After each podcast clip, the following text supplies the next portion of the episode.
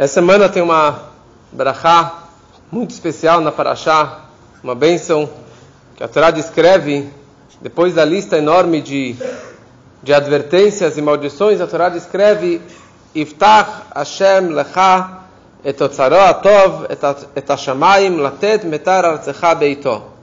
Que Hashem, ele vai abrir as, o seu grande tesouro, os céus, para dar a chuva na terra, a chuva na hora certa. Quer dizer, a Torá está descrevendo que a chuva vai vir na hora certa e isso vai ser o grande tesouro, a grande brachá divina. E sobre isso, o Talmud, em Tanit, descreve, no nome de Rabbi Hanan, que três chaves se encontram na mão de Deus e que não foram dadas para o homem. O que significa? Todas as, todos os assuntos foram entregues ao, ao homem ou aos anjos, aos mazalot, mas três assuntos que não foram entregues para nenhum mensageiro, para nenhum anjo, e sim Deus que é o responsável por essas três chaves. Deus é o responsável por esses assuntos. Os sábios em Israel diziam que não são três chaves, e sim são quatro chaves. E essas quatro chaves estão representadas na palavra chave em hebraico, mafteach. Mem, pei, kaf e het. Matar, chuva. Parnassá, sustento. Triatametim, a ressurreição dos mortos. E chayá, e gerar filhos, ter filhos. Então aqui a Torá nos descreve, os sábios nos descrevem que três ou quatro chaves estão somente na mão de Deus. E só Ele que tem essa chave, só Ele que tem esse acesso, e não os anjos e os seus mensageiros. E é interessante o que, que tem de especial nessas chaves, mas vamos focar agora em duas dessas chaves, que é as chuvas e a parnassá, e o sustento. De acordo com Rabi Yohanan, essas duas chaves, na verdade, são é uma chave só. Porque chuva é o que traz o sustento. Já os sábios em Israel diziam não, são duas chaves independentes. Tem a chave das chuvas e tem a chave do sustento do nosso dinheiro, do nosso ganha-pão. Qual a diferença entre a chuva e o sustento? A chuva ela vem de cima. A chuva, na verdade, é a causa do meu sustento. Hoje talvez nem tanto, porque a gente está mais no computador do que no campo, mas 100 anos atrás Todo mundo vivia do campo. Tudo dependia do campo somente. E, e do próprio campo depende da chuva. A chuva traz água, e isso rega a, a plantação e traz o sustento para o homem. Quer dizer que as chuvas elas vêm de cima, é a causa do nosso sustento. Já a parnassá é o trabalho do homem. É aqui embaixo. Eu trabalhei, eu arei a terra, eu trabalhei, qualquer área que você for trabalhar, e você ganhou o seu sustento. É interessante porque grande parte do nosso sustento, ou quando a gente chama a, a, a plantação, tudo depende da chuva. Todo o crescimento, na verdade, não chove aqui há tanto tempo e tudo fica diferente. A poluição fica maior, as pessoas ficam mais doentes. Por que tudo depende da chuva? O que é tão importante da chuva? Por que Deus não fez um sistema que a irrigação viesse do rio? Que a maré iria subir, o rio ia subir, e assim que iria é, irrigar toda a plantação. Por que realmente da chuva? Uma das explicações é porque a chuva vem de cima. Porque na hora que falta chuva, o que, que o ser humano faz? Ele olha para cima, ele fala: Deus, por favor, que venha a chuva, que venha o meu sustento, para que as pessoas reconhecessem que tudo vem lá de cima que a parnassá, que o sustento do homem depende da chuva que vem de cima, e dessa forma ele vai reconhecer na marra. Quando não tem dinheiro, você olha para cima. Quando não tem chuva, você olha para cima. Para você sempre reconhecer que toda a nossa parnassá vem de Deus. Então, por essa razão, que a chave da chuva não foi entregue para nenhum mensageiro. Porque Geshamim, chuva, significa a parnassá, o sustento. Quer dizer, na verdade, não só a chuva está na mão de Deus, mas todo o sustento do homem está na mão de Deus. E depende somente dele. Então, mesmo que tenha as vestimentas naturais, que eu trabalho, que eu corro atrás do dinheiro, que eu ganhei aquilo lá, eu posso achar que é o meu mérito, mas no fundo a pessoa ela tem que saber que o seu trabalho é por causa que Deus ordenou que você deveria trabalhar. Eu estava vendo aqui uma coisa interessante. No Derech Mitzvotecha, um livro que o terceiro Rebbe, Tzemach Tzedek, que ele faz anos, 230 anos, seria na véspera de Rosh Hashanah, ele traz uma coisa fabulosa sobre esse assunto que eu estou falando agora. Eu vou ler um pouquinho dentro desse texto que ele trouxe, que é, esclareceu muitos assuntos sobre esse, esse tema. Ele fala o seguinte: existem duas kavanot, tovot, duas boas intenções, meditações que a pessoa ela tem que ter no business. Ela tem que ter no seu trabalho, no seu ganha-pão, na sua parnassá. A primeira coisa, a pessoa precisa pedir rachamim, misericórdia, compaixão, amor divino, a bondade divina, para que Hashem envie a sua bondade suprema, para que essa bondade de Hashem não fique nas alturas, e sim que ela desça e se materialize e, e traga para mim tudo aquilo que eu preciso fisicamente. Então a primeira coisa é você pedir. Porque muita gente fala, eu só agradeço.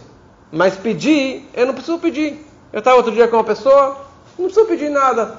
Pedir o quê? Eu tenho saúde, tenho parnassá, tenho uma família boa, não preciso pedir nada. E esse que foi o erro, na verdade, na matriarca Leia, quando ela teve um filho a mais do que ela deveria ter tido, porque eram quatro matriarcas, dividido por doze filhos, cada uma deveria ter três filhos. E a Leia, quando ela teve o quarto filho, Yehudá, ela chamou ele de Yehudá, de agradecimento. Fala a Torá, Vatamod Mileded, ela parou de ter filhos. Porque ela só agradeceu, ela não pediu mais um. Se você só agradece, então tá bom, você agradeceu, parou por aí.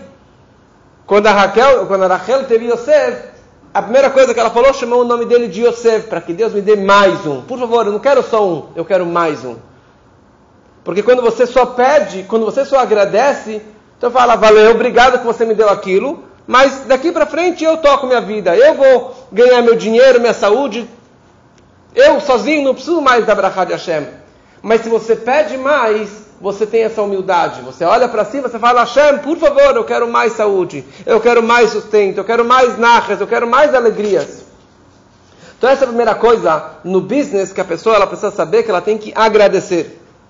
E a segunda coisa, durante o trabalho, a pessoa precisa, na verdade, pensar e meditar que ela acredita, ela mamin, que a transmissão é a brachá de Deus. Por exemplo, tinha o maná, todo dia a pessoa esperava que o maná viesse dos céus. Só que o maná, ninguém trabalhava para receber o maná. Você abria a porta, estava na porta de casa o maná. No máximo, você precisava andar até a esquina.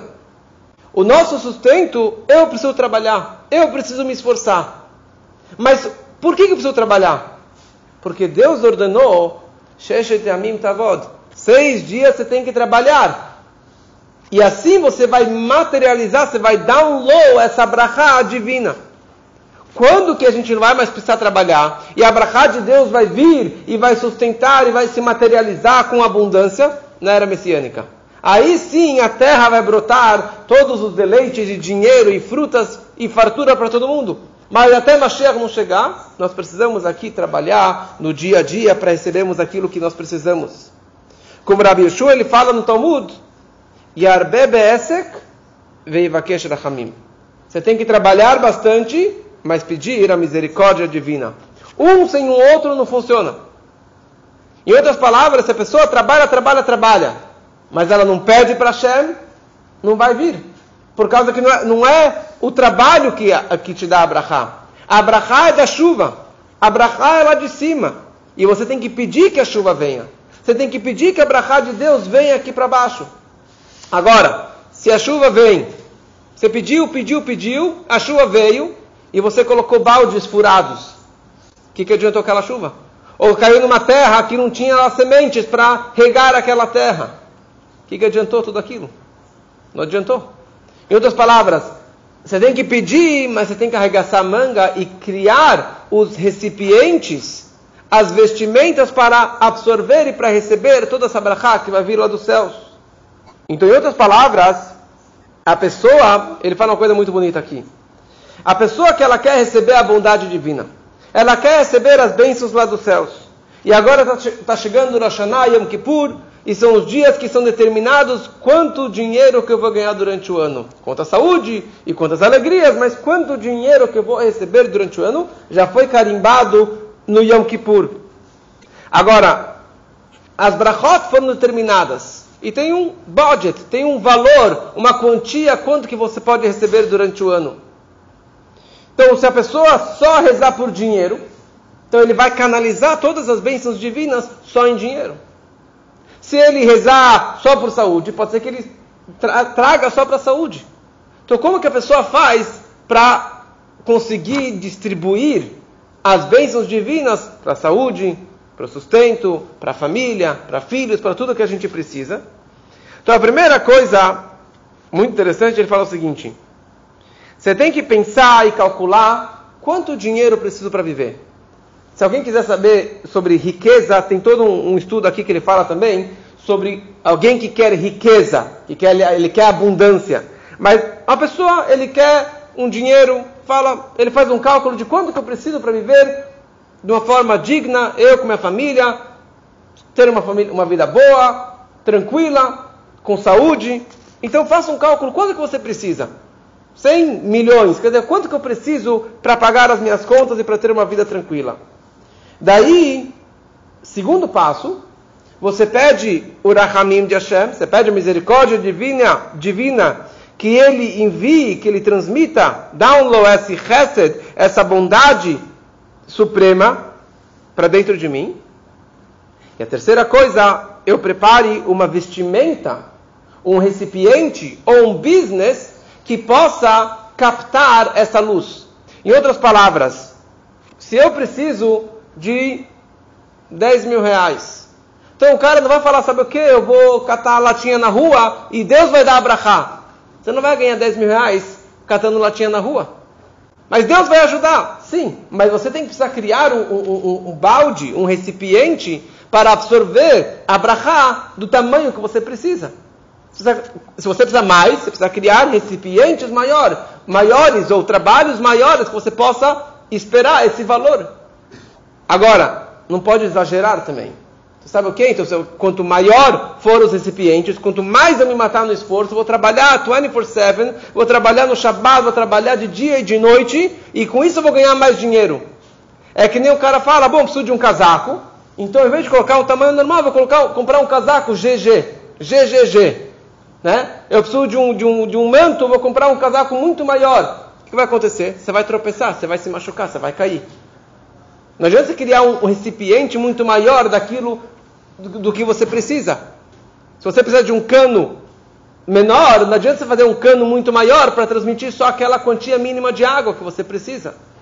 Então você precisa criar um recipiente, um trabalho que, que seja do tamanho para que você possa transmitir aquela brachot para dentro de você. Se for muito maior, vai acabar atrapalhando. E se for menor, você também não vai conseguir transmitir essas bênçãos. Mas em outras palavras, a pessoa precisa reconhecer que é a chuva, que é a brachá de Hashem, que vem lá de cima, e você precisa pedir e pedir, agradecer, mas pedir de novo misericórdia para que Hashem ele realmente traga para você tudo melhor e nesse Rashaná, para que todos sejamos é, carimbados é, para um ano bom e doce, com muita saúde, com muitas alegrias e muito, e muito sustento, com muita abundância para todos, se Deus quiser.